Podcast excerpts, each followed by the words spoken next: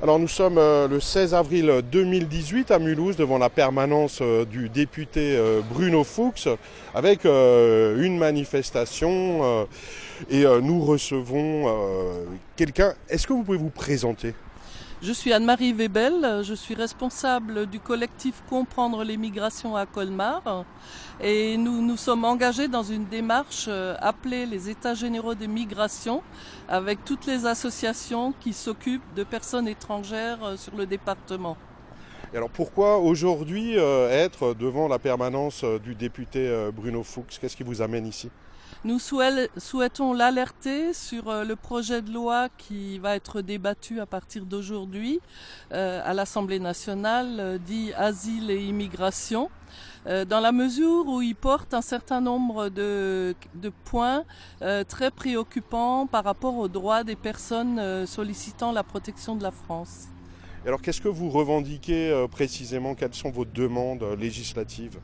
Alors par exemple, euh, il dit que la rétention administrative doit être portée de 45 à 90 jours, voire à 135 jours dans certains cas. Cela nous semble tout à fait inutile dans la mesure où les reconduites s'organisent euh, sous 15 jours et que le reste, c'est tout simplement de l'enfermement des personnes. Donc ça n'apportera rien par rapport à la procédure d'expulsion, si ce n'est euh, un mal-être supplémentaire pour les personnes qui sont donc en rétention. Il y a aussi euh, le raccourcissement du délai de recours pour la demande d'asile à 15 jours.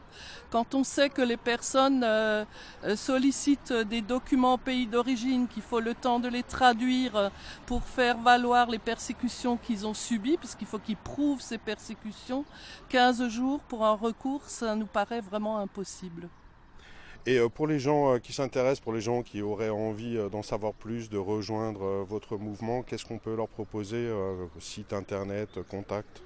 Alors il y a euh, plusieurs associations qui font partie du mouvement. Sur Mulhouse, il y a la Ligue des droits de l'homme euh, et la CIMAD qui sont les principales associations. Sur Colmar, il y a aussi la Ligue des droits de l'homme et la CIMAD.